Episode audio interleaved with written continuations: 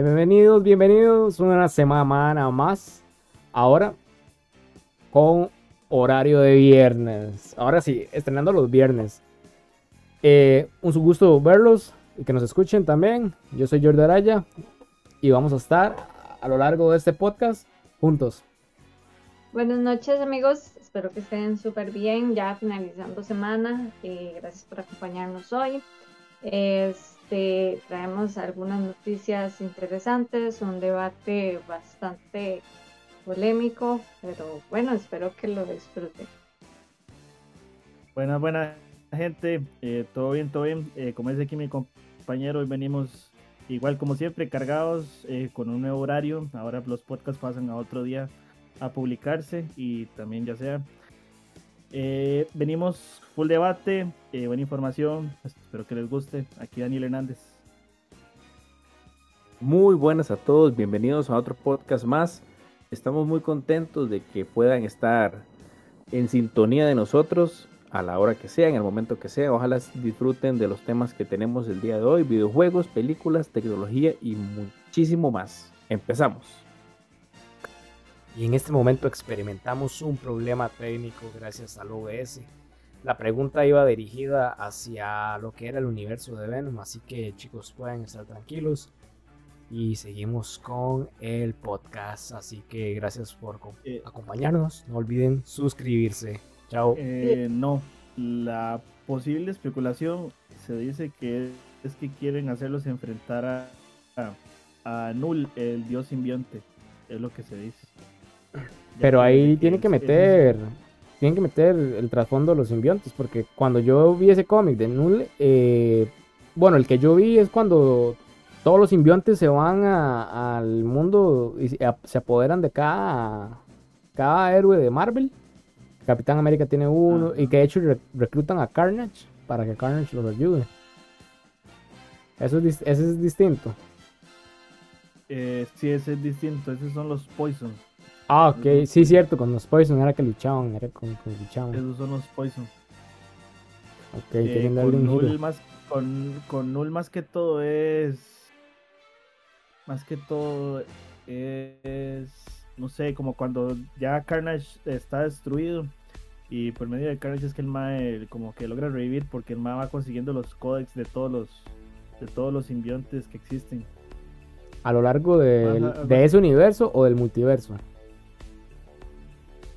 Por el momento creo que es a lo largo de, los, de, los de ese universo. Habría que ver si en este caso lo quisieran hacer a través del multiverso. multiverso que, súper bien, súper bien. Muy bueno ese, ese cómic de, del mundo simbionte porque uno le, le, da la, el giro de rosca a lo que es Venom y, y, puede ver otra cosa. Creo que también habían dicho que querían mezclar varios Venom, mezclar el Venom de Tobey Maguire con el Venom de, de Tom Hardy. Bueno, el, el de Venom Venom, pues. no, no, sería, no sería nada eh, loco porque bueno, como ya nosotros nos dimos cuenta en No Way Home ya se empezó a dar lo del multiverso y ya ahora se puede dar lo que sea.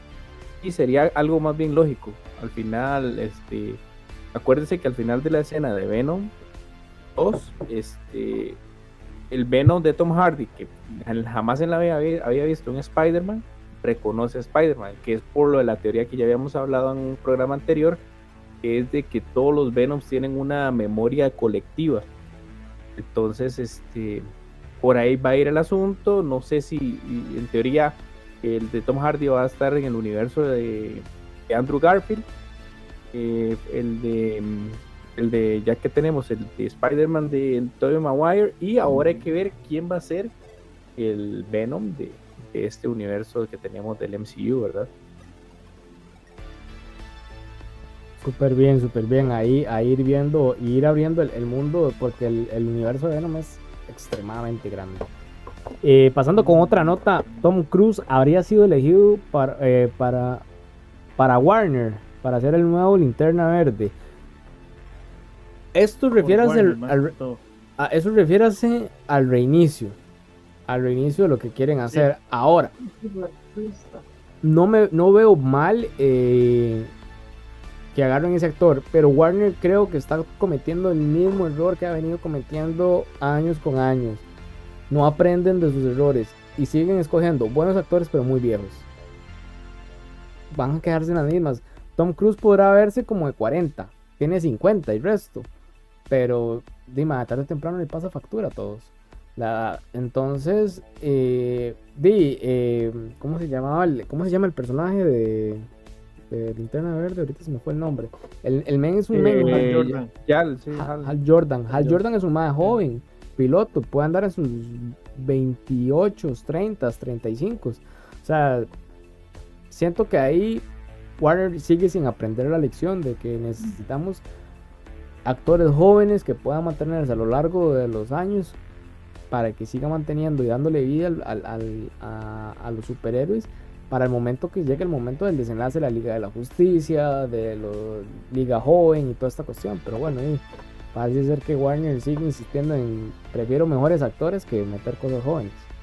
Bueno, pero hay, no hay varios linterna verde.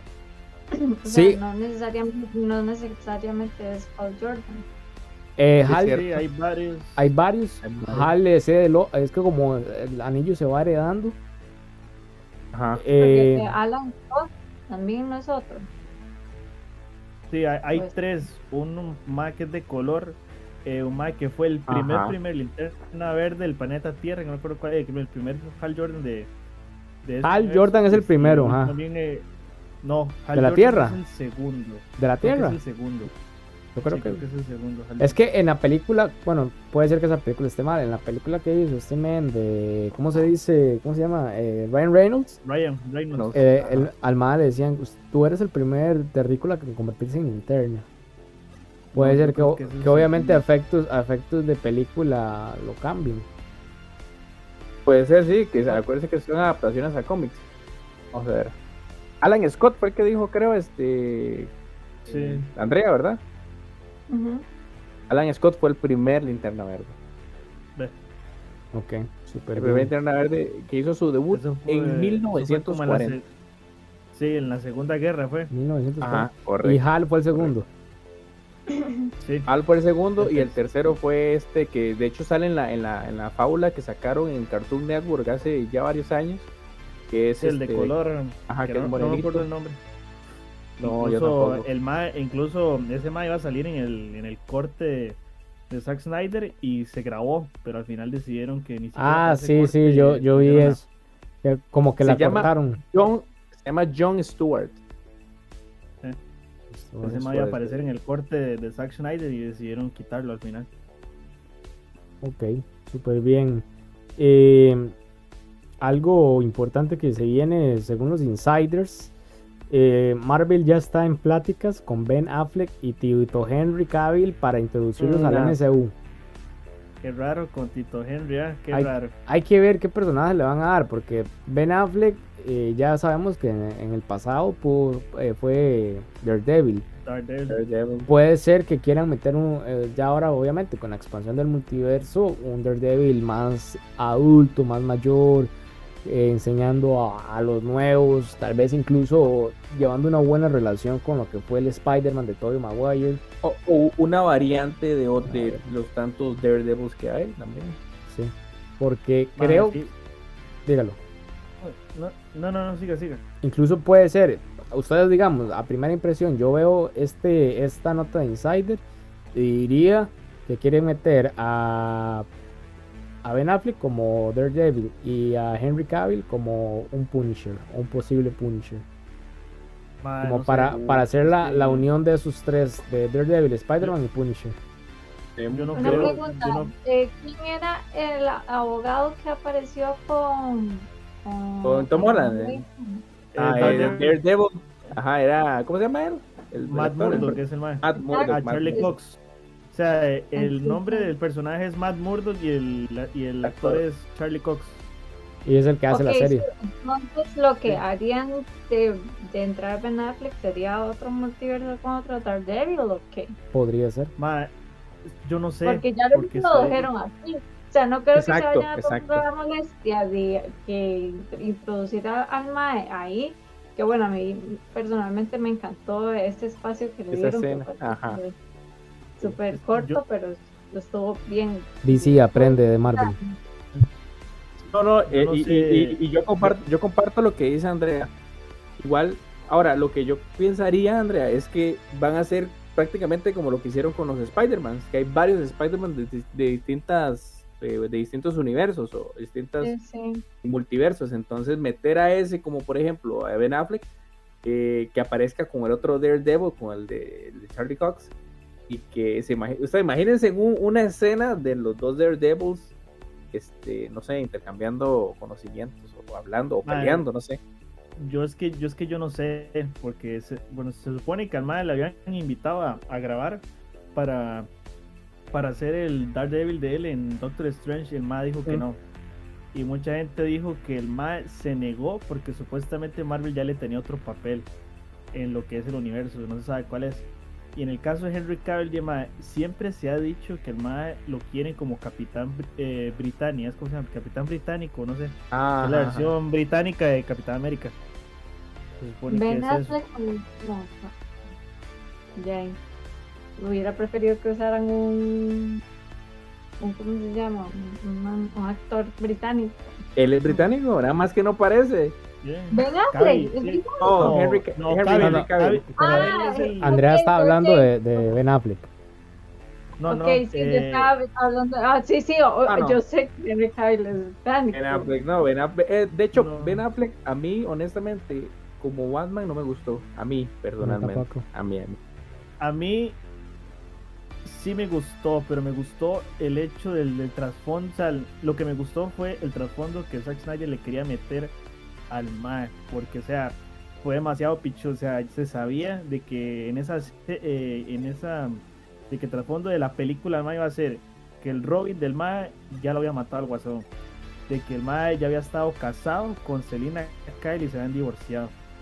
Y Mae, y quién sabe qué más iban a meter, porque o sea, el Mae ya era un, el Mae Sí, es, un Batman, Sí, sí, un ya, Batman ya viejo. Más mayor, que sí, Sí. no se sabe los No, orígenes y, de Robin. iba a ser, y iba a ser bien, os- iba a ser bien oscuro.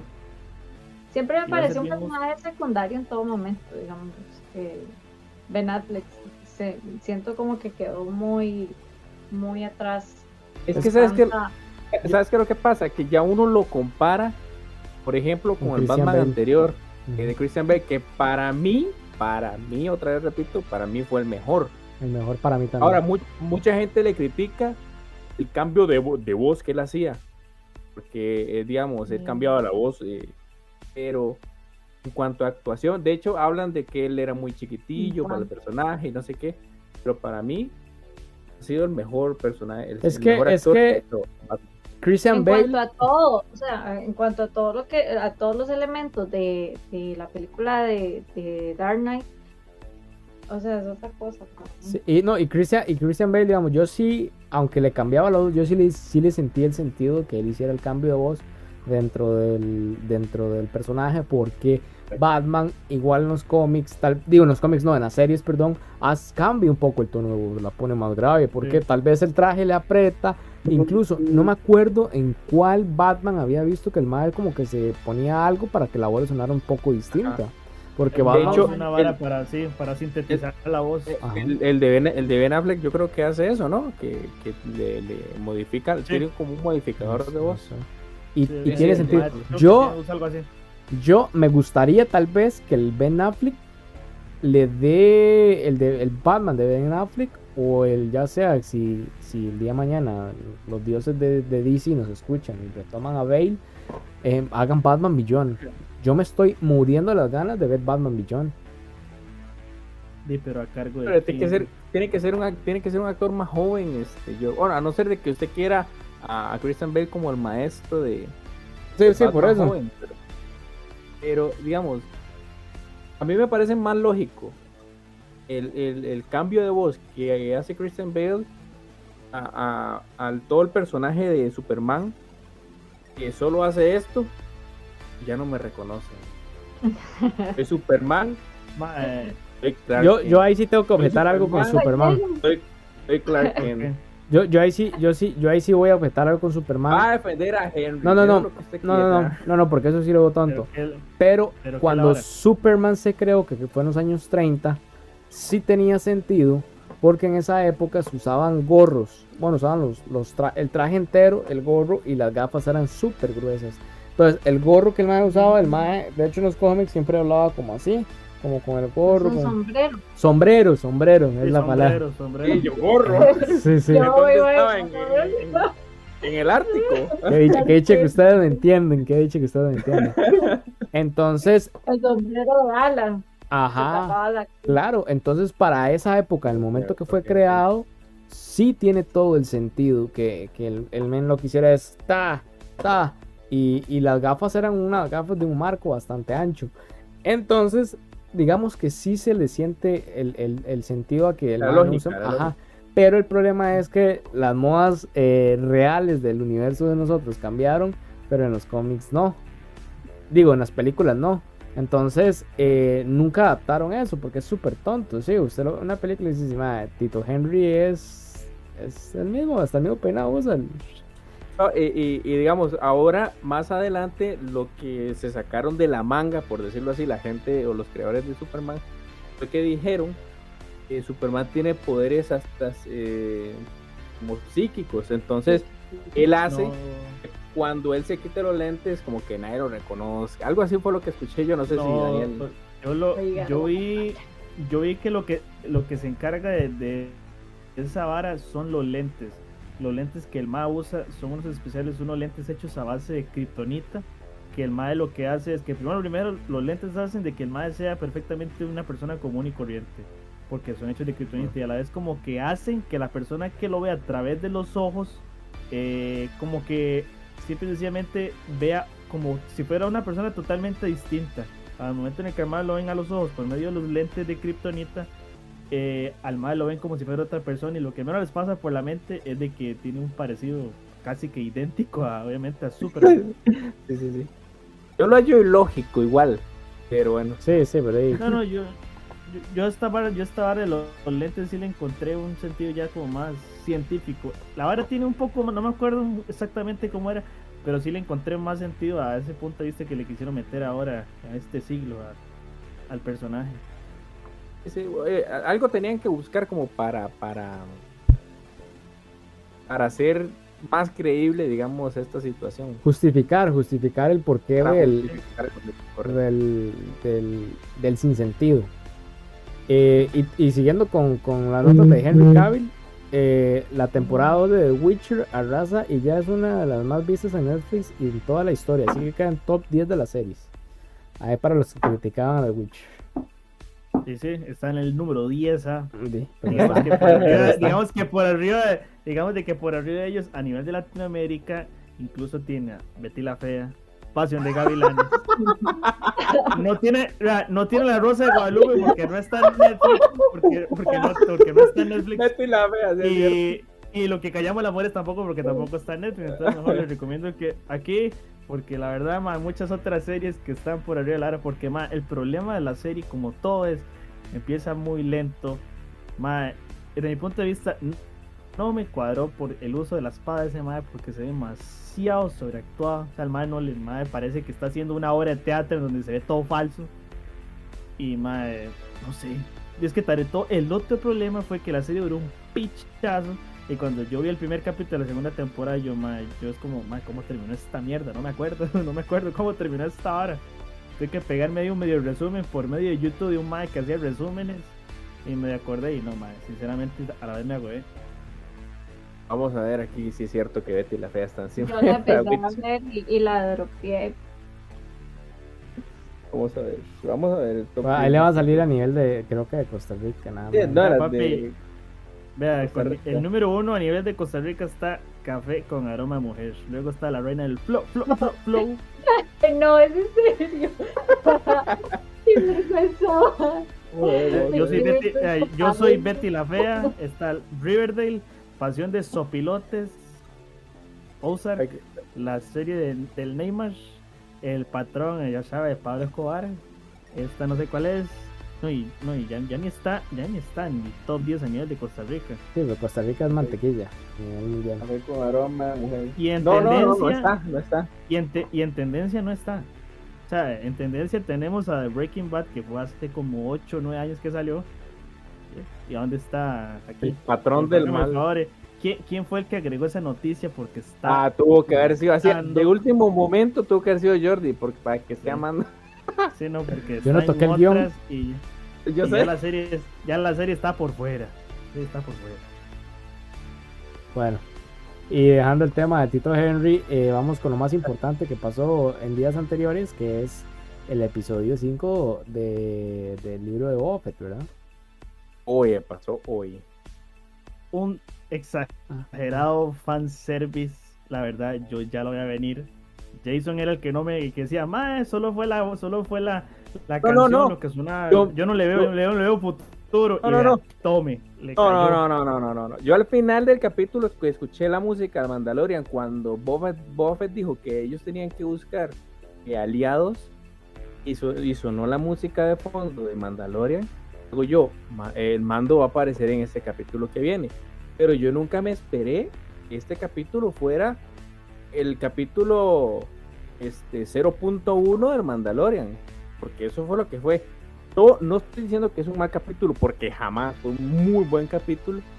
Pero no fue un, para mí no fue un capítulo del libro de Boba Fett, porque Boba Fett ni siquiera apareció. Mae, pero es que lo mismo, o sea, Fett lo que le queda es un capítulo. Bueno, ya, le, ya solo queda de la otra semana. No, son seis. Yo escuché, yo escuché que eran siete. Y son seis. Escuché que eran siete. Ahí búsquelo ahí. Vamos a ver, vamos a ver, vamos a ver. Eh, este mae, de al igual que que pasó en la segunda temporada de Mandalorian el- exactamente la escena post créditos del último capítulo que fue la entrada para la serie del libro de Boba Fett donde el mae se hace el cómo se llama el qué es lo que es el mae en Tatooine Bien. Eh, Boba es el ¿cómo se el llama? que- El, el que tiene el poder que tenía Java, ¿no? Sí, pero ellos Sí, tienen sí, un, pero- un, un Sí, tienen un nombre, sí. eh, Grun, algo Ah, así. Pero bueno, es el Hot, se convierte en el Hot Ajá, ajá. Sí, ajá. se de, de convierte. Es Sí, son siete capítulos, son siete- son siete Hot capítulos. Es el, el Hot es el, eh, la raza de... Queda- quedan dos capítulos, son siete. Ah, bueno, eh, hay uno más. Y mae, este capítulo, mae, bueno, el- se dio, se dio así a entender todo lo que pasó después de que, después de lo de Mando, sabemos qué pasó con el sable oscuro, eh, qué se sabe de Grogu, eh, si el mae todavía está o no al tanto de él, eh, si el mae se va a unir a la, a la pelea y la vara. E, e incluso que el mae toda- la vara lo sigue persiguiendo porque todavía sigue teniendo la bronca que pasó con la Razor Crest y el Maya consiguió, y sobre todo la referencia exagerada, porque vimos, eh, bueno, eso- yo creo que eso, esa, esa, ¿cómo se llama? Esa nave se vio muy poco, porque se vio, creo Uy, que sí. fue en, En el episodio la 1. En la amenaza fantasma fue, ¿ah? Sí, Ajá. se vio la, Fue- la fue la nave- de Padme, de Padme Amidala, sí. Fue la nave que utilizó este, Anakin Skywalker para destruir lo que estaba, la, lo que tenía la, la Federación Mundial de Comercio en el espacio. Acuérdese No, que no, cuando, por- sí, no. acuérdese, acuérdese que cuando, que cuando está Qui-Gon y Obi-Wan empiezan a pelear contra Darth Maul, eh, Anakin se sube en una de esas naves. Cuando era esto- carajillo, sí. Ajá. Sí, sí, Anakin se sube en esa nave y- y, en esa sí- nave es donde él se va. Y él va con Arthur, es la primera Ah, vez va que con tienen, R2D2. tienen la Ah, primera sí, sí, conexión. sí, sí, sí. Y, y el ma- y de hecho el que lo activa es Arthur porque va en piloto automático y se va hasta la y él destruye la, la- el, el motor de escudos de la federación. Ajá, correcto. Entonces ahí es donde, ahí es donde, donde, de hecho él le dice a Artu que quita el control automático y él ya lo empieza a utilizar. Sí, sí, sí, ya me acordé, me acordé. Yo lo que yo no sabía era que esa nave eh, se podía usar en el espacio. Yo pensé que esa nave era como iba a ser como un speedster que solo se puede usar dentro del dentro del planeta. No, no, no. De hecho, yo en un principio pensé que era el pod racer de Anakin. No, Cuando yo, yo cuando era la desde que, escena. yo desde que yo desde que la vi puntiaguda atrás, yo dije, ma, esta sí, esta es la, la nave que era la dorada que se destruyó y yo sí, ma, esta es la que pertenece, pertenecía al al cómo se llama, al reinado de Tatooine de, de Padme Amidala, era la hora. Sí, pero el- porque el- en la que viajó, en la que viajó Qui-Gon con Padme se llamaba la Nubian. Una Ajá, Nubian. Danubian. Y el, y el, y el, la, la aparición de, de la gente esta de los rebeldes, de cuando, cuando este Mando está en el espacio, que dice que Ah, sí. muy- el- se le ponen dos X-Wing a la par. Sí, aparece, ese es el Roku, ese es el Roku que lo siguió durante los últimos capítulos de la segunda temporada de Mandalorian. Pero no, el capítulo estuvo muy bueno. Al final ya obviamente ya eh, vemos eh, un poquito más de lo que va a ser el, el- El incluso capítulo siguiente, ¿verdad? E incluso el MAE dijo que antes de unirse a la pelea tiene que ir a hacer, tiene que ir a, a ver a una- alguien, y ese alguien, ese alguien ir, ir a ver al hijo de puta de Grogu más. Y es que ahora lo que yo no entiendo es cómo él sabe dónde está. O lo va a ir a buscar porque no sabe dónde Es está. que, es que acordémonos que cuando Anakin se lleva, digo, Luke se lleva a Grogu, esto es antes de que Anakin encuentre el planeta de los Jedi y nazca, y nazca este mae Ben Kenobi y, y toda esta cuestión. ¿Cómo, cómo, cómo? De- cómo? Ma, es que la vara es así, de hecho, de hecho. antes de que nazca el hijo de, de yo- Leia, Leia y Ah, ok, Han Solo. ok, Ben, sí, Ben. Esto, Ben esto me Kenobi, puse a ver Ben yo. Skywalker. Ben Skywalker. Esto me puse a, esto me puse a pensar yo en la mañana cuando lo estaba viendo. O sea, el mae se lo llevó y tras de todo Mando llegó a Tatooine no para no porque el mae ocupara no porque el mae ocupara ir a, a ayudar de una vez a, a Boba Fett. El mae todavía no sabía nada. El mae fue a Tatooine para verse a para ver a alguien. Ni siquiera fue para ver una nave o algo. Entonces yo presiento que de por sí de por sí creo que Luke es, es nativo de, de Tatooine o fue ahí donde lo criaron más que todo. Entonces siento Ay. que el mae lo está entrenando. Sí. Sí, es de- de puña, está muy buena esa, esa, esa teoría. Todos No ellos está son de Tatooine. Todos Sí, ellos sí, son sí, de sí, Tatooine. Ok. Y ahora es hora de, de dar un giro de 180 porque terminamos la sección de entretenimiento y nos vamos a la sección de videojuegos.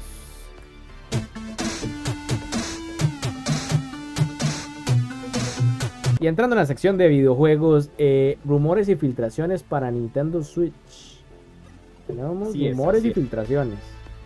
Tenemos rumores eh, de algunos videojuegos que vienen en camino A ver, suéltela, suéltela, suéltela. para este año 2022.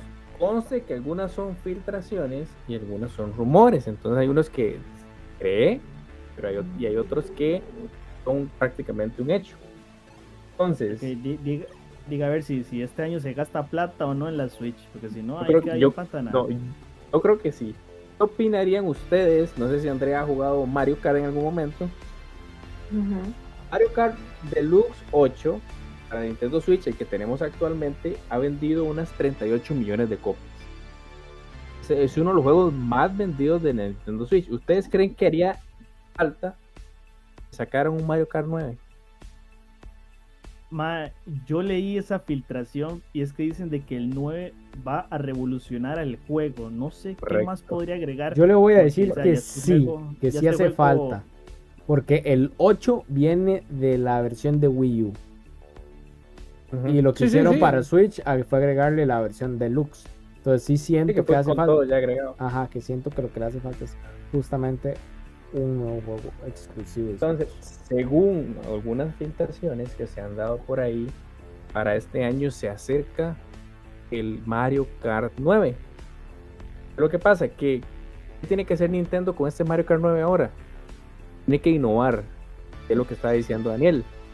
Eh, lo que ¿Qué se usted innovar como o qué? es que hay muchas, eh, yo he escuchado muchas teorías, eh, tanto de meter un estilo muy parecido a lo que hicieron en GameCube con el Double Dash, que fue, que eran dos y que usted cambiaba, los- o sea, fue, fue algo, para mí uno de los mejores juegos que, que ha sacado Mario Kart, y también dicen que Nintendo puede hacer lo que hace con Super Smash, comprar nuevas licencias para agregar otros personajes que no sean únicamente de Nintendo dentro del catálogo de personajes de Mario Kart 9.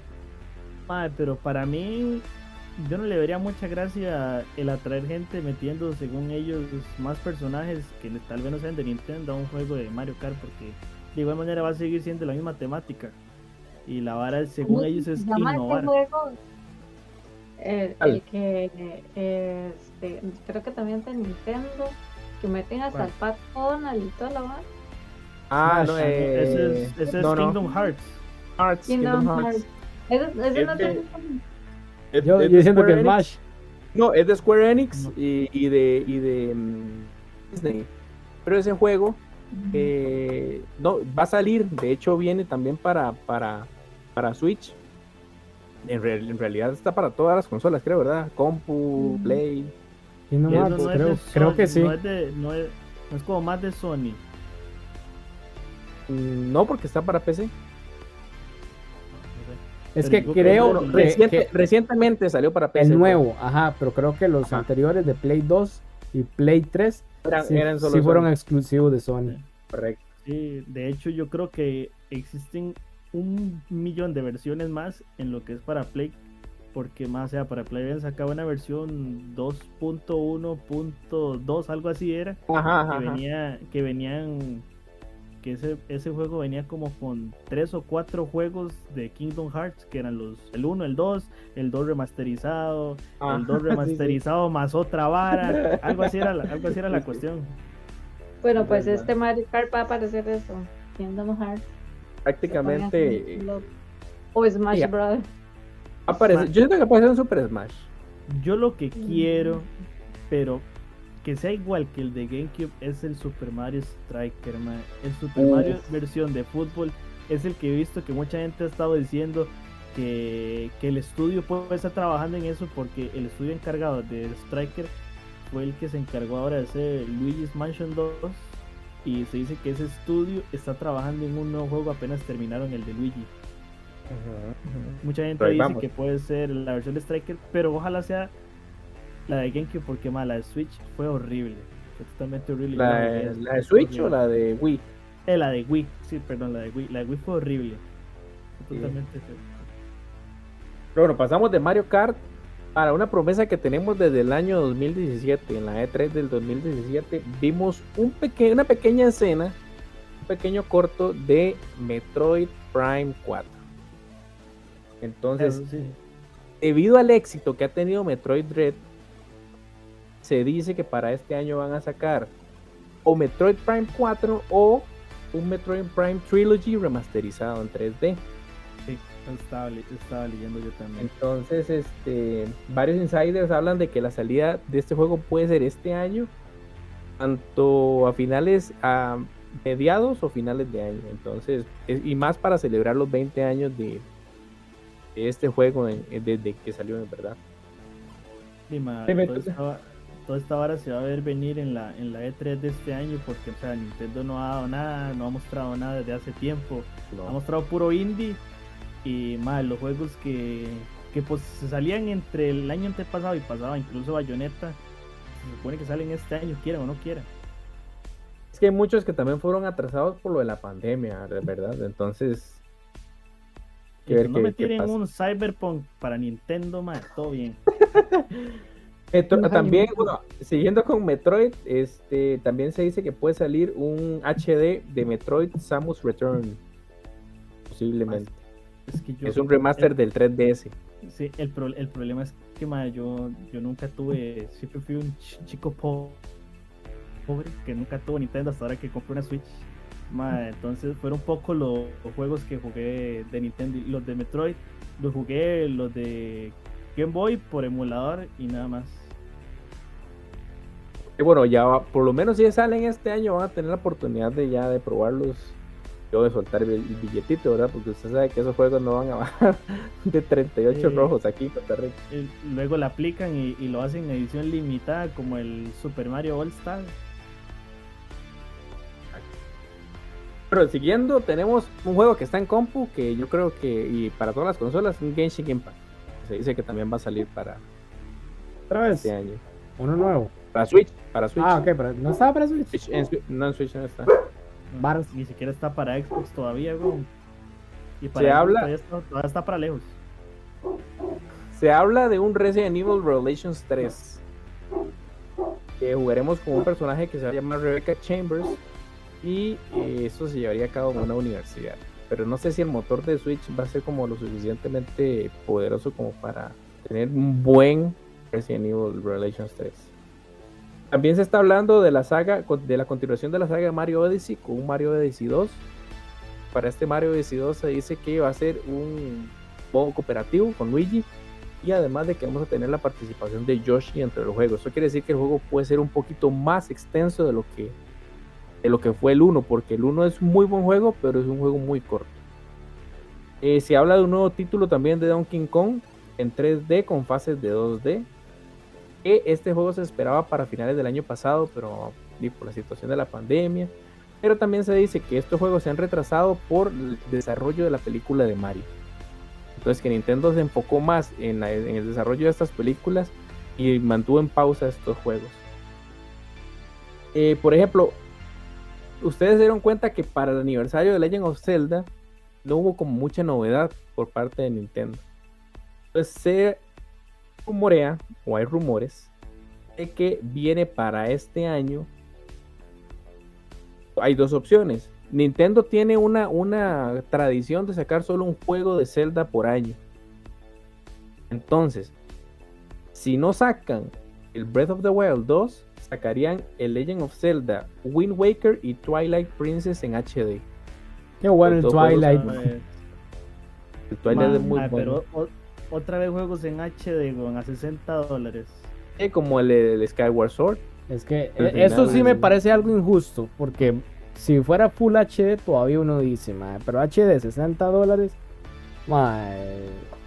es... Es que... Es que ni siquiera se ve igual que Master, se ve peor, se ve peor que un remaster. La que versión HD que ellos ofrecen se ve peor que un remaster. Ok, sí. hay, hay que ver qué, qué, hace Nintendo porque no puede seguir con ese estilo de negocio. Está, está, matando a los, a los consumidores. Pasamos a una nota importante porque Call of Duty llegará a PlayStation hasta 2023, pero el futuro del shooter en las consolas de Sony es confuso. Bueno, eso lo hablamos en el debate de la semana pasada, que la verdad eh, la gente, el consumidor de Sony no se tiene por qué preocupar por, lo que es la saga de Call of Duty, va, va a permanecer por buen tiempo, más que todo en modo online.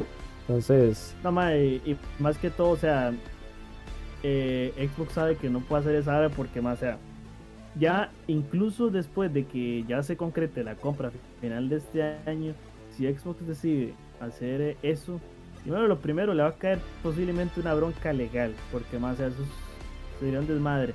Aparte de eso, eso haría una caída en, en, la cantidad de jugadores en los servicios de Call of Duty, ya que perfectamente le, le da ventaja a un juego como Battlefield, aunque obviamente sabemos que este no fue tan bueno. Y más, o sea, ¿para qué? ¿Para qué, ¿para qué va a empezar a tener pérdidas monetarias? No se va a echar la soga al cuello, sí mismo. No, jamás.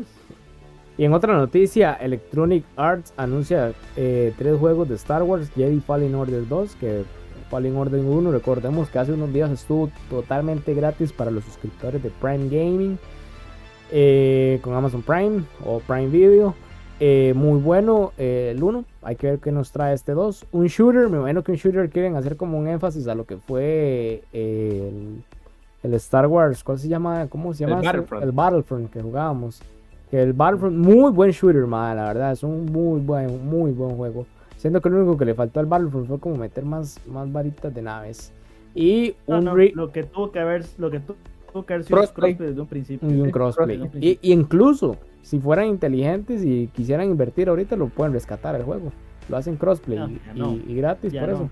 No lo van a hacer porque vean Squadrons. Squadrons fue crossplay. Eh, creo que lo dieron en, en la Plus, lo dieron.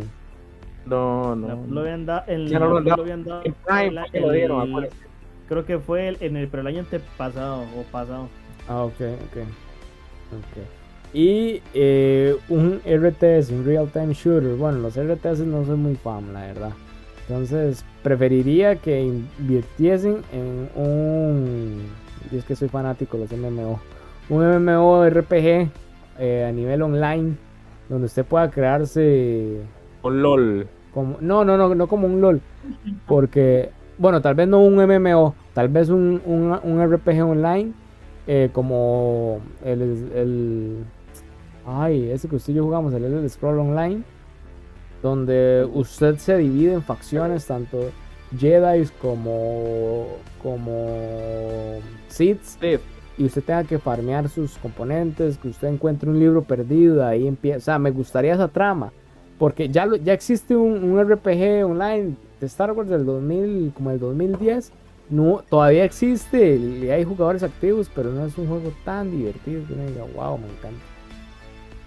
Entonces, eh, podría, vamos a ver qué pasa, porque ya Disney había amenazado a Electronic Arts, ¿verdad? Que si hacía juegos malos, volvía a ser un juego malo de de, Star Wars le iba a quitar la licencia, cuando ella se le hizo así. no ha salido el Hunter. Y, seamos sinceros, o sea, eh, Jedi Fallen Order tuvo críticas, porque, o sea, censuraron, censuraron el juego.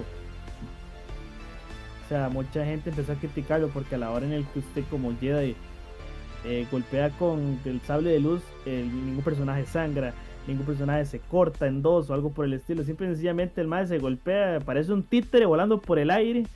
Pero, o sea, el gore, por así decirlo, que, que no es gore, que, que, tienen las películas de Star Wars, no se agregaron al juego. Supuestamente porque por las políticas de Disney, dicen ellos, pero dice, ahora Disney dice que si vuelven a hacer un juego porquería, les van a quitar la vara, entonces no sé si al final si fue culpa de parte de Disney esta cuestión, que no el juego no se será así, o si fue que EA por miedo a que Disney metiera la mano y dijera, no, esta no nos gustó, hacerlo. De el, problema, el problema de Disney con, con Electronic Arts fue cuando Battlefront 2 metió los loot boxes. Cuando metieron eso fue cuando ya eh, Disney de una vez, porque fue con cuestión de un mes que ese juego estaba ¡pum! O sea, nació muerto también por condenada cajas de botines.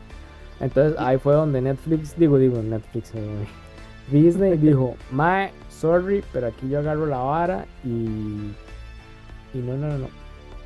Tienes que la comparativa fue horrible. eran, ¿cómo era? Eran o 2500 horas de juego para desbloquear todo o pagaran un aproximado a casi 150 dólares para desbloquearlo. No eran más, no eran como 500.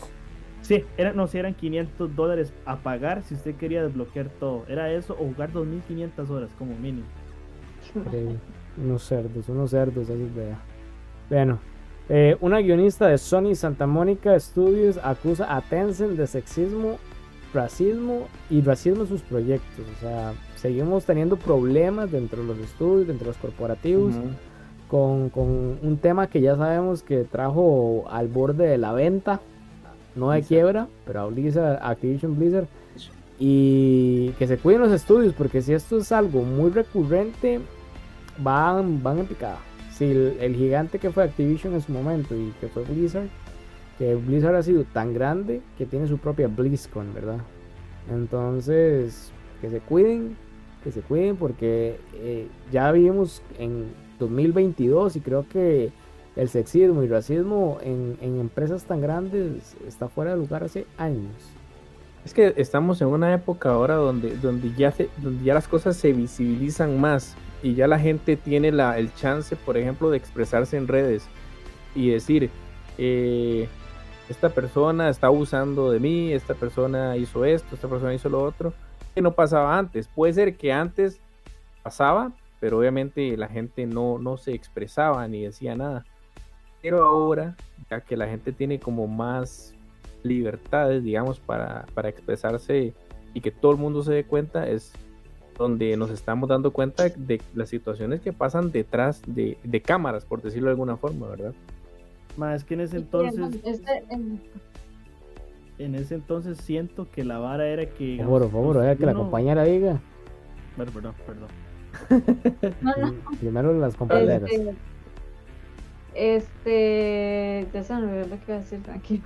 Bueno, te doy la idea. Ahora fui yo.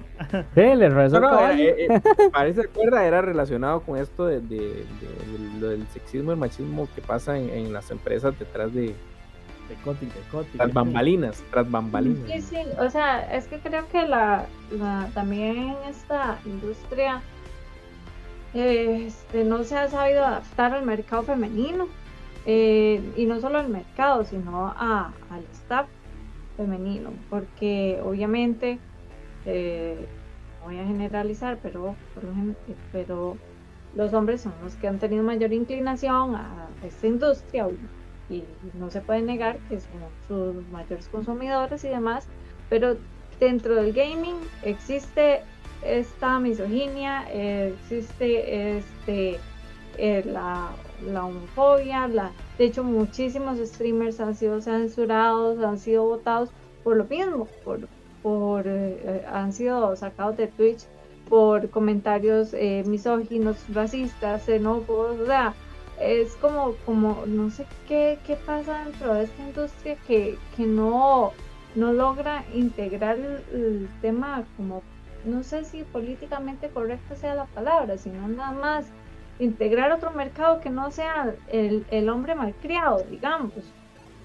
eh, o, otro tipo de, este, de, de gente a cargo también. Obviamente no se va a negar que, sigue siendo los mayores consumidores, los hombres, y también los mayores interesados en este consumo. Pero se va a seguir quedando así si cada vez que una mujer entra, eh, la mandan a hacerse un sándwich, digamos, cuando la escuchan hablar en este, cuando están jugando en línea. O va a seguir siendo así si, si se siguen dando este tipo de, cosas, ¿verdad? Sí, entonces eh, van a seguir pasando los, eh, por un lado, lo, tratan a las mujeres de una forma y por otro lado se quejan los hombres de que, que las novias no los dejan jugar, de que las novias no se interesan en sus hobbies y cuando se interesan pasan estas cosas. Entonces... Completamente de acuerdo. Eso, es muy cierto. Ya muestra un botón, mi novia cuando se conecta a jugar me dice, me gusta jugar solo con chiquitos. Y yo, ¿por qué? Es que ya me empiezan a preguntar que dónde vivo y y que si tengo WhatsApp y que si tengo Facebook. Y yo digo, es que eh, el, hay, hay un público gamer muy, muy, muy, muy pequeño que le es irrelevante con quien juegue. Pero hay otro muy, muy, muy grande que donde escucha una voz femenina, siente como que, ay Dios mío, una mujer. O sea, y yo creo que ya, ya estamos en, en, tiempo de, de trascender ese, ese morbo por porque también están los más que se morbosean con los personajes femeninos y dicen, uy, es que mira a Diva, uy, es que mira a la chavala de Fortnite. bueno, yo ya estos vi en un, un, video de hace tiempo donde una chavala en un panel de los ejecutivos y los creadores de Blizzard eh, llega y les dice a los más como, hey, ustedes no han, considerado hacer algún personaje femenino que no parezca salido de una revista Victoria's Secret. Y los madres lo que hacen es cagársele de risa y le dicen, di, como de qué revista sugiere usted que se vea la vieja. O sea, y está también este meme de las armaduras de las mujeres y las armaduras de los hombres dentro de los diseños de los personajes, ¿verdad? Que siempre son la mujer en, brasier y, y, así, ¿verdad? Y los hombres aquellas armaduras todas chudas, digamos. Eh, tal vez con otros con otros videojuegos no se da y creo que Monster Hunter este, también tiene armaduras richudas para los personajes femeninos. Eh, pero pero es algo que en casi todos los eh, videojuegos eh, se, sigue dando digamos al menos. No diga, diga, diga, Ah, no que al menos en, en los en los videojuegos más populares en los MOBAs o en los RPGs más populares creo yo que que siempre ha sido ese diseño. Yo hace rato no, no me involucro en eso, pero digamos, yo jugaba un juego hace eh, muchos años que se llamaba Lineage, que era así también. Eh, bueno, World of Warcraft, eh, tal vez ahora con, con, ¿cómo se llama este shooter de Blizzard? Overwatch. No, no sea tan así, creo que mejoraron un poco en ese sentido, ese, ese tipo de diseño pero por lo general ha sido así y es algo que, que sigue alimentando este mismo concepto, ¿verdad? De la malicia, eh, de la mujer, de la objet, eh, ¿cómo se dice? Sexualización. De la, de la mujer. Es que, y yo, y yo realmente, digamos, entiendo, pero no comparto ese tipo de comportamiento. ¿Por qué? Porque por mucho tiempo al gamer se le conoció como, como al típico nerdillo, al gordito que estaba en la casa y que era más, eh, más este, introvertido y todo eso. Sin embargo, ahora ya es un, digamos, hoy en día tenemos miles de mujeres que se han vuelto gamers porque realmente profesionales. ajá, y porque realmente les gusta el gaming. Como hay otras que, les, que se meten por moda y todo eso, pero eso lo vamos a hablar ahora más adelante. Pero este, el hecho es de que ya tenemos que ir adaptándonos y entender y, dejar de, sexualizar tanto a la mujer. Porque también hubo una polémica con el tema de Aloy en, en Horizon, el nuevo de Play 5. Pero eso fue totalmente al revés, porque o sea, el Aloy de este juego se veía una cara como más viejilla, Ajá, más regordeta. Entonces la gente empezó a decir que por qué se veía tan regordilla y toda la cuestión. Exacto, exacto, por eso. Entonces, hay que entender de que el personaje también envejece, o, depende de la historia, ¿verdad? Que estemos así, que está haciendo el, juego, hay que tener eh, en cuenta que el, personaje puede evolucionar y cambiar. Y que al final, digamos, si es más regordeta o no, eso no va a cambiar que sea un buen juego, que tenga una buena historia, que tenga buenas este, movimientos o, funcionalidades dentro del mismo. Ah, ahí es disfrutar el juego. la única nota que voy a decir que la, que la, compañera dijo que me llamó la atención fue Monster Hunter. Que el Monster Hunter World, yo sí he notado que lo, el, el, estereotipo del japonés sí le gusta, el japonés como tal, sí le gusta mucho sexualizar el aspecto femenino. No sé por qué. Pero mucho, mucho, mucho japonés, eh, juego japonés eh, siempre la hacen como así, como talladísimas, como escote, como, eh, ¿cómo se dice? Crop top. Eh, voluptuosa. Voluptuosa. Y yo digo, no. Ahora, también es otra cultura, ¿verdad? El, japonés es el, problema es que el japonés es un reverendo morboso, por más que uno lo vea desde ese punto de vista. Es un introvertido morboso, es un introvertido Son muy grandes morbosos. muy grandes Este, creo que es un tipo de exteriorización de alguna forma, eh, porque ellos... Eh, o se quisieran ver ellos. Las, mujeres, las mujeres no las... O sea, son como algo que no se toca, como algo que no a lo que no se acerca, incluso, bueno, ahora se sabe que la tasa de natalidad de Japón ha bajado en, el punto que ahorita está con una población muy vieja, porque no se nacen más chiquitos, porque la gente no se casa, porque no tienen sexo, porque todo eso, ¿verdad? Entonces, eh, creo que, que es de alguna forma como como desahogar esa, esa, toda esa represión que tienen, digamos, de alguna forma. No lo estoy justificando. Pero es algo como, como parte de, lo que ellos hacen en entretenimiento, al menos en fantasía, en lo que son videojuegos, en lo que son este, animes, pero en películas y en, en idols y en, gente 3D, eh, digamos no, no son, no, no es así tampoco, digamos, los cantantes y el tipo de...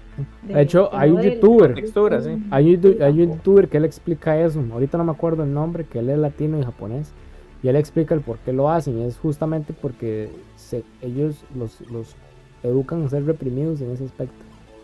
Entonces, obviamente lo que hacen es inconscientemente liberar ese... Es, Conscientemente. Ajá, exactamente. Bueno, igual aquí la, la, toda la industria, al menos de este lado del mundo, ya se está adaptando al público femenino, al público más abierto, más progre. Y bueno, creo que los videojuegos podrían hacer lo suyo. Eh, bueno, eh, ya sé que muchos lo han hecho, pero podrían seguir haciendo su parte otras empresas que ya tienen mucho tiempo, como Blizzard, como Sony, Ciertísimo. Muy, muy buen punto y, ya lo vamos a adentrar en, el debate final porque eh, nuevo caso de plagio de League of Legends, Riot Games denuncia a los creadores de un RPG para móviles. Esto va a seguir pasando, o sea, ya el plagio, dejémonos, dejémonos.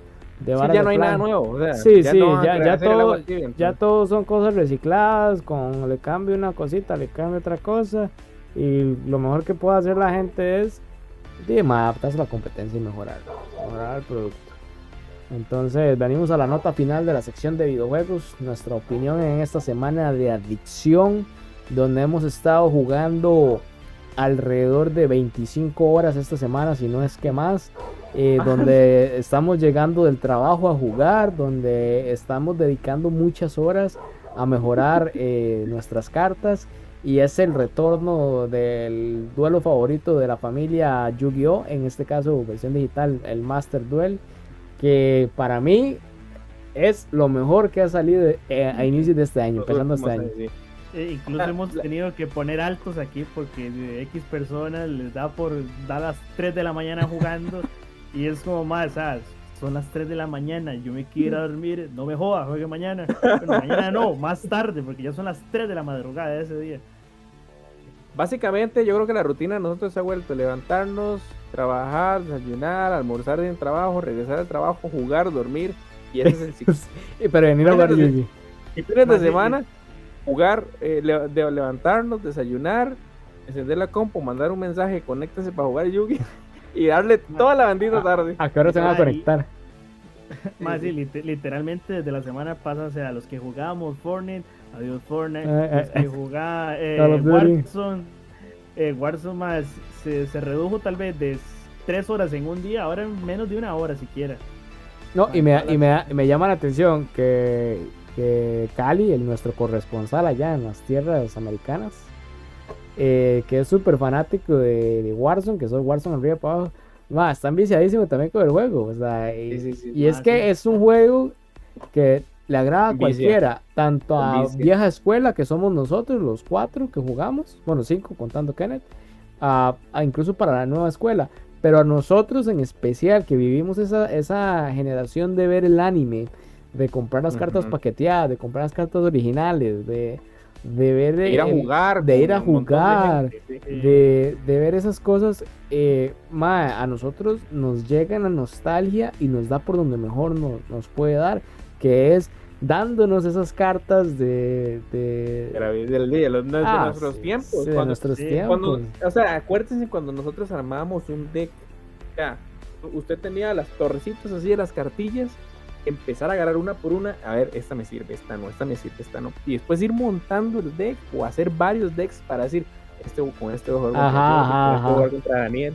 Dependiendo de lo que mi rival me, me sacara, ¿verdad? También. Ah, sí, usted dice, ah, algo fundamental en Yugi eran las condenadas polimerizaciones. Las polimerizaciones, los sacrificios, las leyendas que son los dioses egipcios, toda esa cuestión. Y ha sabido balancear eso este juego que por cierto, para los que, bueno, ya el viernes que nos vean, el, hoy miércoles fue un parche que hubo, metieron un parche muy importante. Entonces, eh, para que estén atentos, porque ese juego se las trae. creo, creo que Konami supo hacerla y me podría atrever a, atrever, atrever a decir que este juego va a salvar a Konami de la quiebra todavía faltan ciertos arreglos. Porque, faltan ciertos detalles y tienen que mejorar. porque uno como es de la vieja escuela, más, o sea, uno está acostumbrado a, jugar tirando monstruos, eh, eh, eh, estar tirando cartas trampa y darle chance al otro. O sea, y llegó Kenneth así, dos, tres días después de que estamos jugando a mamá. Kenneth es un mae que dura media hora haciendo un turno, porque el mae tira tres cartas, las sacrifica, pone otro mae, ese otro mae también lo sacrifica para poner ese otro y pone dos. saca una carta, saca otra carta del deck. y el mae, el mae cuando se da cuenta, el mae en un turno mandó al cementerio 15 cartas y, y, puso, y puso a un, a un monstruo de 4000 puntos. O sea, ahí es donde uno dice, ya sí, mae usted, usted, llega al turno suyo, es como ya dicen, solo tengo un monstruo, ese más tiene tres en el campo de él y no tengo ni siquiera ahí, ahí estuve, defenderme. Ahí estuve buscando el porqué de eso y, y, me di cuenta que Konami quiso desviar el juego a que se jugara más mágico. Entonces, eh, por eso es que se hacen tan largos los turnos, porque Konami desvió el juego a no tanto la invocación de monstruo, sino a que usted empiece a jugar más magias, más magias y las magias hacen efecto. Y todo, eh, por eso fue que metieron los condenados péndulos, que son monstruos como que se consideran como cartas eh, mágicas. Porque quisieron enfatizar que Yugi se volviera más, más a las magias, que tal vez siento yo que perdió un poquito la esencia. Que, la, que en realidad Yugi la esencia era el duelo de monstruos. O sea, sacarte bichotes con efectos y alto y caiba. Entonces, este. Bueno, muy bien, muy recomendado. Eh, para los que quieran jugar, eh, vamos a ver si, nos hacemos un, servercito ahí con compas para jugar varios. Y bueno, Y bueno, y así terminamos nuestra sección de eh, lo que sería videojuegos de esta semana y entramos a el rapidín sin condón. Watch Dogs Legion deja de recibir actualizaciones de contenido. Misión Imposible 7 y 8 se volverán a trazar en su estreno en cines. El Rubius de Gref y otros streamers de Andorra se quedan sin internet por ataques de DDoS. Me peló un huevo porque yo no vivo en Andorra. Varios mapas del modo portal. Varios, modos del, varios mapas del modo portal de Battlefield 2042 podría convertirse en free to play. Eso esperamos a los dioses sagrados del Olimpo. Apex Legends presentará a Maggie la, la Fiera como una nueva leyenda. Otra nueva no habrá más juegos de Star Wars Battlefront según fuentes de cercanas a EA, no lo sabemos, son puras teorías. Sony niega que vaya a fabricar más PlayStation 4 por escasez de PlayStation 5. Intel abrirá fábricas de chips en Estados Unidos para un valor de 20 millones de, 20 millones de dólares. Que mal estoy leyendo. Y se estrena se estrena la nueva tarjeta de Nvidia, la RTX 3050 y no hay stock la puedes conseguir por 700 dólares cuando el precio salía de 250 y así terminamos nuestra sección de rapidín sin condón. Y de verdad que fue un buen rapidín. Literal literal. Muy precoz literal. y ahora entramos entramos a la curva final el tema de hoy Así que. Aquí, antes de empezar algo aquí, quiero mandarle un saludo aquí a, la novia de Jordi, que también se llama Andrea, que está diciendo aquí que, que cómo nos mantenemos serios en el, en el, en el podcast, porque eh, como aquí nuestro compañero se le mete el guasón en su versión chistín chistín, eh, empieza a hacer tonteras y unos ruidos totalmente totalmente estúpidos y ella está ahí que se muere de risa a la par de Jordi oyendo a Jordi diciendo tiri tiri todo para para allá para acá. saludos para Andrea ahí. Un saludo ahí para la que para la que la que podría tener un buen futuro como streamer, pero no le da la gana. No quiere, sí, no quiere. Entonces, bueno, y hablando para que para que le haga comer a Jordi. eh, la que me mantiene. Entonces, el tema de hoy el tema de hoy es justamente eso, los streamers, eh, streamers hombres y mujeres, ventajas y desventajas. Refiérase al contexto, crecimiento eh, de un streamer inicial, tanto hombre como mujer, eh, proyecciones, popularidad, patrocinios y eventos. Entonces, ¿quién quiere empezar? Bueno, en este caso, más que todo, este tipo de, debates se, hace eh, por medio de la plataforma, se ve ese debate en lo que es Facebook, porque en el caso de Twitch, o sea, tanto streamers varones como mujeres, eh, no se da el tanto libre albedrío como se da en la plataforma de Facebook, porque sea, en Twitch sí, hay moderadores de, de un poco más fuertes, en donde usted no puede hacer tal cosa, usted no puede mostrar de más. Eh, palabras de más, más palabras, contenidos, copyrights y cosas así. En el caso de Facebook, Facebook suelta más, eh, eh, da más libre albedrío en, en ese caso, porque más los que han entrado en Facebook Gaming, en el caso de, bueno, ya sabemos que un hombre en Twitch es un mae jugando común y corriente, es un legítimo nerdazo o, o mae ahí y con los compas jugando, pero desde que se abrió esta posibilidad en Facebook, las mujeres se han aprovechado de tantas libertades que ya que usted ve a doñas con. Yo he llegado a ver, para decir una doña con una enagua, con lo que eso no es ni enagua, eso es como un cachetero. Y usted ve de los más en el, en el, ¿cómo se llama? En el chat, le ponen como, con, uy, mi amor, súbase más esa cuestión, subas. Y la doña es como, ya no puedo, ya no puedo subírmelo más. Y es como, ya está pasando aquí? y no, a mí me no, no, y son toque, y son toque sea, yo pensé que eso solo pasaba con las mujeres, pero eso, o sea, yo vi eso y dos meses después veo a un mae con una chema de, Goku y cuando me doy cuenta es un mae sentado en la silla y hay un boxer, weón. Y pues, mae, las doñas empiezan en lo mismo. Uy, mi amor, qué paquetote se te ve y lavar. Y yo, qué putas estoy viendo aquí, mae, yo vi eso y yo, ¿qué es esto? A mí me ha tocado ver porque igual, digamos, cuando uno entra a ver este streamers, eh, va viendo ahí lo que le va saliendo, ¿verdad? Eh, digamos, eh, exactamente ese tipo de, cosas. Por ejemplo, tal vez aquí atrás tienen, no sé, como una pizarra. Entonces usted ve a la muchachilla que se levanta, ¿verdad? Y van así con una, Los Zings, los famosos Zings. cortito y se levanta y se pone así de espaldas al propio y Sí, se agacha. Entonces, y usted ya empieza a ver los chats ahí donde le empiezan a decir de todo a este. Sí, sí, la- incluso hay veces que en la, que en la pizarra dice como, si me donas tanto, hago tal cosa. Si me donas más de esto, te hago esto. Y eso es así. Y es, y es una manera de, bueno, fácil de monetizar el canal, obviamente. Exacto. Pero eh, aquí entramos eh, en, en- en algo que ya el streaming como tal de videojuegos va perdiendo un poquito, se va, des- se va desviando exactamente su horizonte. Recordémonos que cuando en el 2014 eh, Twitch es comprado por eh, Amazon, Ah, Eh, por Amazon. por Amazon, Amazon fue, fue el que compró la, la edición, de, eh, digo, compró Twitch y su, su propia edición.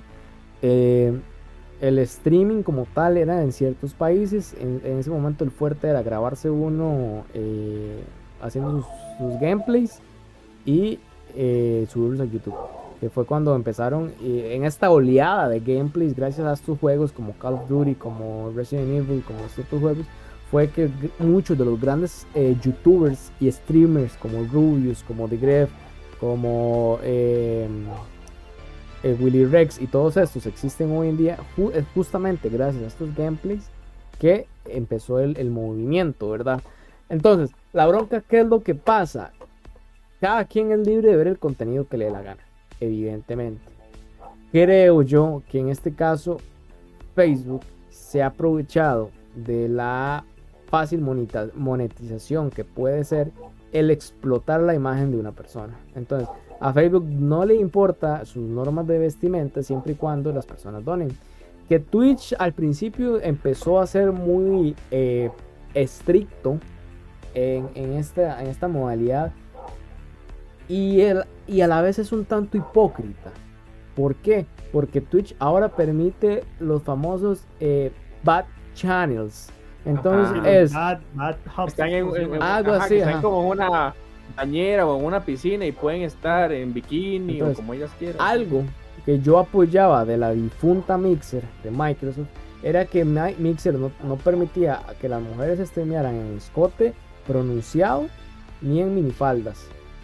Y si lo hacían, les baneaban el canal por un mes. ¿Por qué? Porque Mixer decía, aquí se viene a jugar, no a, no incentivar el morbo. Pero, pero yo quiero escuchar aquí la opinión de Andrea, porque hasta qué punto ahí usted está coartando la, la libertad de vestimenta de la persona que quiere streamear. Porque estamos de acuerdo. Para mí personalmente, a mí no me parece como que algo eh, lógico. Pues sí me parece lógico porque obviamente lo que quieren es monetizar y que tener gente que las ve y todo eso. Pero digamos, llegar así toda escotada y con una nahuite y todo eso. Igual está en la casa de ella y puede hacerlo. Cuando usted ya ve que es un comportamiento repetitivo, ya usted se pone a pensar, ¿lo hacen realmente porque le gusta estar así? ¿O porque lo que quiere es atraer gente? ¿Hasta qué punto eso se puede ver como moralmente adecuado, correcto o bien, digamos? No sé qué opina Andrea. Yo creo que este tipo de comportamiento nada más responde a un mercado. O sea, eh, ellos, eh, ellas, perdón, creo que nada más están respondiendo a lo que les va a generar plata. y, y de eso al final se trata esto. Eso es un problema, ¿verdad? Porque por un lado, o sea, yo no estoy, no, no es, no es de mi agrado, la verdad. Siento que es un poco injusto en parte que mucha gente que es buena, incluso mujeres quedan en segunda, en segundo plano a la hora de participar en este tipo de, dinámica del stream, eh, por culpa de las madres que, que nada más salen como po- poca ropa o lo que sea y atraen atraen e- el público. O sea, y, y- y responden a lo mismo, a que la imagen de la mujer dentro de dentro del gaming, eh, es esa, la cosificación, la sexualización y, ya. Eh, creo que sí hay, hay algunas streamers que sí, que sí tienen bastantes eh, seguidores, que la- las madres sí juegan, y que ya viven de eso, pero, eh, pero también casi todas son bonitas o algunas igual tienen esa, esa misma presentación, ¿verdad? Y cuando hablamos de, hombres, si hablamos de Twitch, es que yo no he visto eh, Facebook, eh, la, plataforma de gaming de Facebook, de, streaming de, videojuegos. Pero para los hombres no es lo mismo, no aplica lo mismo. O sea, está Auronplay, Rubius, PewDiePie, eh, ¿cómo se llama este tema? Mr. Beast. Eh, y toda esa gente que hacen, los madres son unos madres muy carismáticos, que son buenos tal vez no son así como los super jugadores de la vida, ¿verdad? Pero el carisma que tienen y todo eso es lo que los ha, ayudado a ganarse lo, lo, que tienen ahorita como, como creadores de contenido. Pero sí, digamos, no, no, no es como que, como que me guste mucho, pero que, que, se, le va a hacer. Las madres se aprovechan de, lo que les va a generar. eso es ser inteligente en un mercado. Sabe cómo explotar el mercado y sabe cómo ganar terreno. Es un poco doloroso para los que están o estamos, porque que llevamos años streameando y de dos, tres viewers no pasamos, incluso de uno. y ver que mujeres eh, llegan y ven por eh, tal vez eh, por publicidad de varias tiendas. Lo he visto a nivel nacional, que por publicidad de varias tiendas a nivel nacional dicen buscamos streamers o buscamos tal cosa para patrocinar. Las, las chicas se van, ganan la audiencia y me parece muy mal que siempre escojan la más bonita. ¿Por qué la más bonita? Porque no la que tiene las mejores capacidades para elaborar o la más carismática. Porque lo he visto en una tienda en especial que agarra ese tipo de streamer. Entonces uno dice, está mal. Está mal porque uno dice, deberían de brindar la oportunidad a esas chicas que de verdad sienten ese amor por los videojuegos. Porque usted ve que esas, esas chicas eh, publican el Instagram.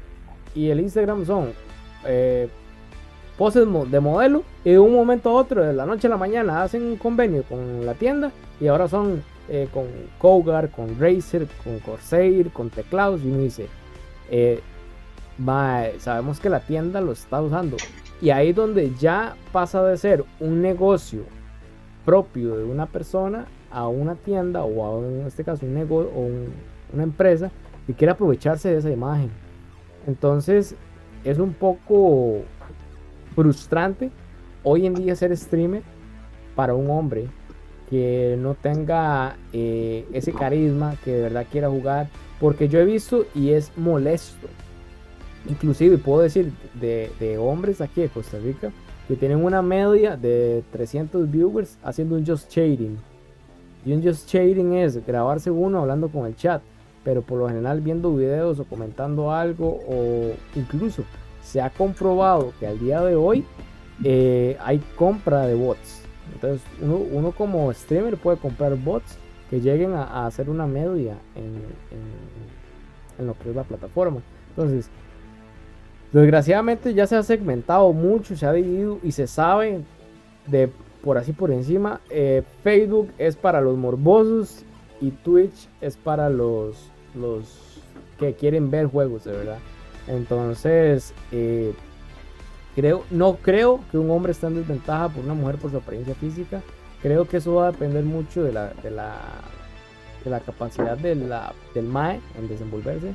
Yo personalmente, ajá, yo personalmente me considero súper aburrido, ni yo mismo me veo, pero yo lo hago por el chingue, por eso digo, yo lo hago por el chingue. Yo no, cuando no mae, pero, pero también es como lo dice usted, o sea, si usted ya también pues no sé, es una persona que es patrocinado por una tienda, como decía usted, obviamente una eh, miles de personas van a, ir, van a ir a meterse a esa en donde tal vez un Mae que en la vida se había visto, pero, pero tal vez X, em, X empresa de, electrónica eh, empiezan a patrocinar a ese Mae y el Mae en su primera publicación dice, ok, en este, eh, ¿cómo se llama? En esta transmisión voy a, voy a regalar un mouse o un teclado entonces ahí va a ir todo el mundo como loco ir a meterse y como ellos saben de que el MAE posiblemente va a estar por lo menos una vez cada semana o cada 15 días eh, Regalando. eh, regalando algo, entonces ma, esa vara ahí va a ir siguiendo, va consiguiendo gente y consiguiendo gente. Y sobre todo es algo que la tienda eh, aprovecha y va a seguirle de igual manera haciendo publicidad a esa persona. Uh, más y más y más. y así. Así Exacto, digamos, va a tener mucho más alcance esa persona porque porque no solo él mismo se está o ella misma se está patrocinando, sino que la tienda la está, la está, le está dando publicidad de sus redes. Entonces ellos hacen eh, una etiqueta donde esta persona va a estar en streaming, véanla, van a estar regalando esto. Y esa, y esa página puede tener, qué sé yo, 5 mil, 10 mil, 15 mil seguidores. Entonces es donde va a tener mayor alcance. Y, y ahora usan Por- la famosa, la famosa, el famoso, las siglas de embajadores. Soy embajador de tal tienda o soy embajador de tal marca. Ma, es como es como Jason y yo hemos alegado de, de cierta streamer que es embajadora de, de ¿cómo es que se llaman estos estas varas que estos teclados Primus. que son de Primus. Primus que ma, esa es una doña que hace streams o sea, la doña no no se sexualiza ni nada por el estilo pero ma, o sea la doña como es patrocinada por muchas tiendas de electrónica aquí la doña es muy conocida porque más o sea, la doña en sí de mi punto de vista eh, gamer en sí no es, porque Roña solo pasa jugando un juego toda la vida. Ha jugado lo que es Fall Guys, mae, eh, sigue jugando y de lo mismo siempre y siempre. Por más que la doña ya sea más pro en el juego, que la doña diga que gana una corona de 5 gana de cinco partidos gana dos o tres, ok, pero más, o sea, enfocarse solo en un juego toda su vida, o sea, todo el año, o sea, tampoco así, weón. Eso, eso demuestra que la cantidad de gente que ella trae es, primero, porque las tiendas la patrocinan. Segundo, porque como dice Jordi, se hace embajadora de una tienda, entonces le empiezan a mandar un montón de varas. Llega a tal punto en el que la doña tiene tanto en la casa que dice, "Ah, la verdad es que voy a regalar esto. O incluso las tiendas dicen, "Ma, le damos esto, eh, rífelo. Entonces, porque ma, ese tipo de cosas también, también afecta mucho. Sí, igual No, la no. gente como que no valora la creatividad. Esto que está diciendo Jordi, eh, que los streamers ahora nada más se ponen a, a chatear y a, y a reaccionar a videos. Para mí eso es como, ay, de verdad, no, no te da para crear contenido. Y pasa mucho también en plataformas como en TikTok, que se ve uh, todos los influencers haciendo la- el mismo chistecito, eh, copiando el audio y este, no sé, como que no le, no les da para, para hacer, no sé, algo diferente o, o así. Innovar, innovar. Exactamente. Innovar porque al final, al final ellos lo que hacen es copiar lo que ven, por ejemplo, el Rubius, como ustedes dicen, de, no sé, de eh, Auronplay. Entonces, como ellos ven que ellos hacen algo divertido y algo bonito y tienen muchos seguidores, entonces dicen, bueno, yo también quiero hacer esto. Está bien que quieran hacer eso y que quieran streamear, pero que sean un poquito originales, que inventen, que, que sean creativos con una nueva modalidad. Porque De al hecho- final, al final, digamos, estamos viendo lo mismo que podemos ver con un Auronplay, pero nada más que en una calidad. De hecho, ver. desde mi punto de vista, el- las po- los pocos hombres que hacen just chatting por ese tipo de plataformas, ticos, eh, yo he visto que casi todos lo que hacen son programas, pero de chismes. Es por eso que ese tipo de maes atraen tanta gente. Porque, digamos, son maes que, que suben videos de día a día o videos semanales de chismorreo de todo lo que pasa en toda la semana. Y el mae dice, como, ok, eh, sábado voy a hacer una transmisión. Si quieren hablar de, de tal tema que hablé durante la semana o de algo que salió el día de hoy, eh, ahí lo vamos a hablar, de tema polémico, sea, de chis- chismes y varas así. Eso es lo que yo he visto aquí, de parte de lo que es los hombres. Sí. Sí, bueno, es, es, es, es algo que va a pasar. Mientras- y, y por otro lado tenemos artistas, gente que, estu que incluso estudia y se prepara artísticamente y no, y no tienen nada de seguidores. no Twitch, tienen- Twitch tiene una, una sección de gente que se graba enseñando música. O sea, vamos hoy a tocar guitarra, vamos hoy piano eh, o haciendo manualidades. Que de hecho es, esta gente me encantó, yo los, los encontré, bueno, mi novia me los enseñó por Instagram. De, ¿Cómo se llaman? The Forge. The Forge One. Ah, Sí, sí, son unos este, herreros. Ajá, que, que, la, que la chica es como que la especialista en hacer manualidades y el chico es el que graba y edita. Y, y son ingleses. Entonces ellos, eh, de Nerdforge, de Nerdforge se llama. Es, es- es una pareja de chicos de 20, mucho 25 años. Oigan, y tiene una creatividad. La, la muchacha hizo un- una mesa de Dungeons and Dragons, pero hermosa.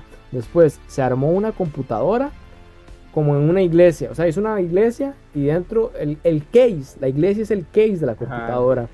Eh, Mm, se hizo un cosplay de una armadura, creo que original, y después se fue con el novio, ah, porque como en, en Inglaterra sí tienen la dicha de que cae nieve, ¿verdad? Eh, se fue a tomar fotos en pleno invierno, oiga, y se ve como una guerrera nórdica de esas que te invoca 30 hechizos y te saca el fuá. Entonces, esos son los, siento yo que los de los pocos creadores de contenido que usted dice, me están dando algo tan bueno que hay que apoyarlos. Y los que quieren iniciar saben que es que digamos, lo malo de iniciar en el mundo del streaming eh, es la persona que llega diciendo, voy a ganar plata. Porque Sí, la, la persona que llega, al menos un hombre que llegue con esa mentalidad, no va a pasar nunca. La chica tiene un poquito más de, digamos, Posibilidad. posibilidad.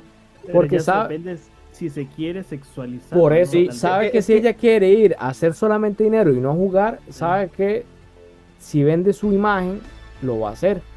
En ese aspecto yo siento que, que es muy injusto hasta para la misma mujer. Porque una muchacha, como les dije ahora, con buen contenido, que sabe de, no sé, películas, series, videojuegos, lo que quiera, lo que ella vaya a hacer, pero que no se sexualiza, tal vez no va a tener la misma cantidad de seguidores que puede tener, qué sé yo, una Inplace. ¿Entienden? Entonces, este, por ahí va el asunto, que es válido, pero yo siento que dentro del mismo grupito de, gente no es justo, porque, porque ahora, como, como dijo Andrea, eso, eso es también cierto público. Ya no- normalmente nosotros sabemos cuál es el público que puede ver a una huila botada y que anda con poca ropa. Además, Porque, porque, exactamente, gente de una edad de entre qué, de 25 a 15, 25 años, vale, no, incluso ya, ya más viejillos. nombres Más más, chiquillos. más chiquillos. Nombres ¿no? más chiquitos. Imagínense sí. que, que, que uno de los hijos de, de un señor que trabaja conmigo, él, él eh, un día se llegó a, a, hablarme de Fortnite y la, me dice, es que yo tal, tal stream y yo, y- pero ¿usted qué quiere ser de grande? Ah, yo quiero ser streamer. Ok, él de grande quiere ser streamer. Y yo digo, y uno dice, qué lindo por su inocencia.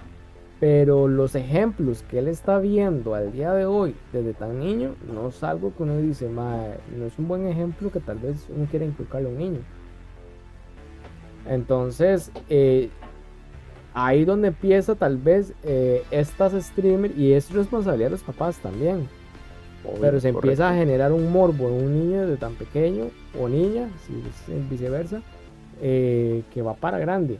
Entonces, eh, tal vez las, las, las, las compañías que dan los, los servicios de streaming deberían hacer un filtro y las y, y- y si usted quiere hacer un, un contenido morboso, vaya a otra plataforma que se dedica a eso.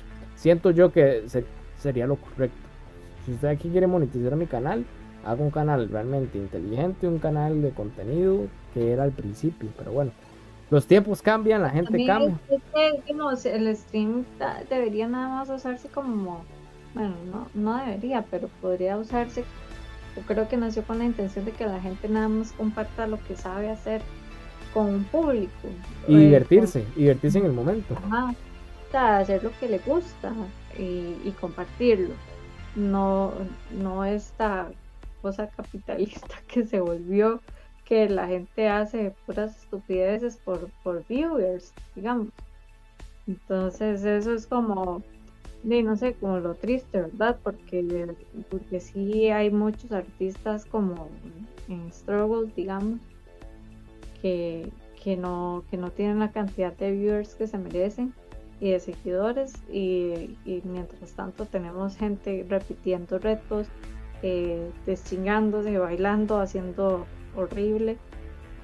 y este y eso es lo que lo que alimenta eh, tal vez las generaciones que vienen que dicen como ah sí este mae no no sé nada no no ocupa nada más que jugar videojuegos y qué bonito sería vivir de jugar videojuegos o que no verdad pero el mismo Auron Play cuando se filtró lo que él ganaba en Twitch dijo yo no que yo no quería que esto se supiera porque porque yo no quiero dar una imagen errada de que esto es lo que le puede pasar a cualquiera. Lo que a mí me pasó es una casualidad.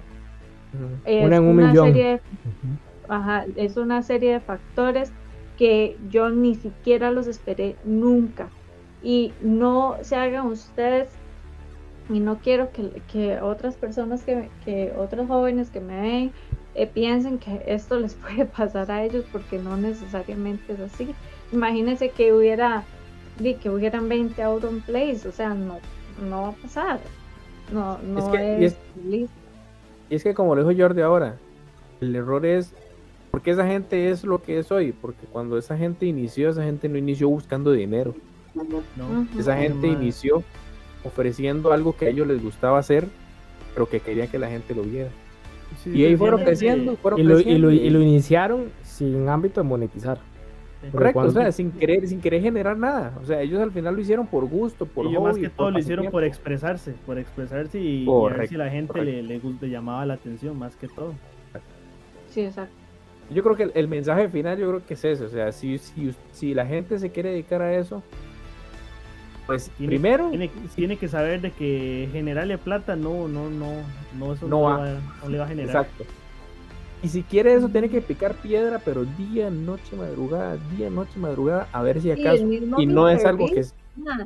Eh, el mismo Mr. Beast, este madre tiene una historia, la historia de que el madre impulsó ser streamer de videojuegos un montón de tiempo y el man no lo lograba y no lo lograba hasta que logró viralizarse ni siquiera con un streamer, fue con un video de que le regaló plata a un mae.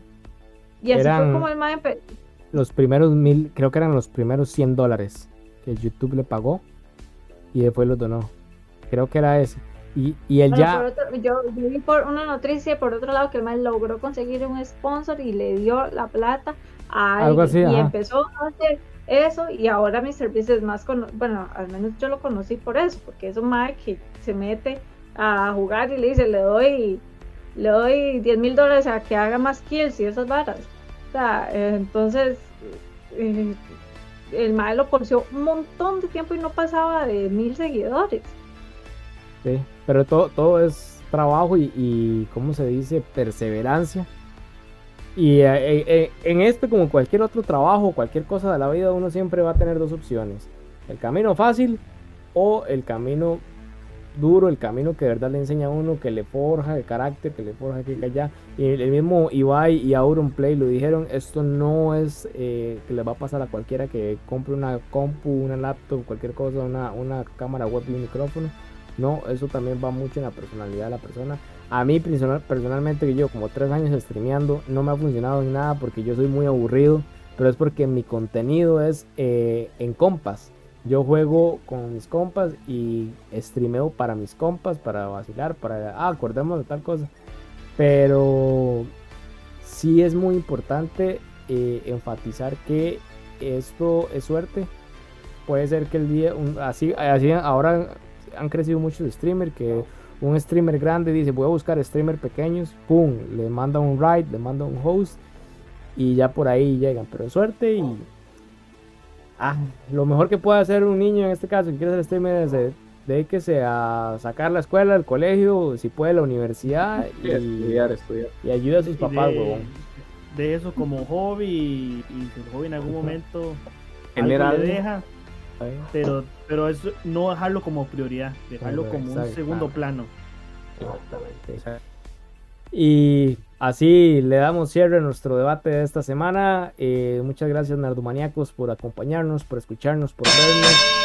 Eh, pueden dejarnos abajo sus comentarios de lo que les gustaría que habláramos. Ya saben, síganos en nuestras redes sociales, en Instagram, en Facebook como Nerdomaniacs. con K, importante con K, como Nerdomania que al final. Y un abrazo, un saludo. Se despide Jordi Araya una semana más. Un gusto estar con ustedes. Bueno, gracias por haber llegado hasta aquí.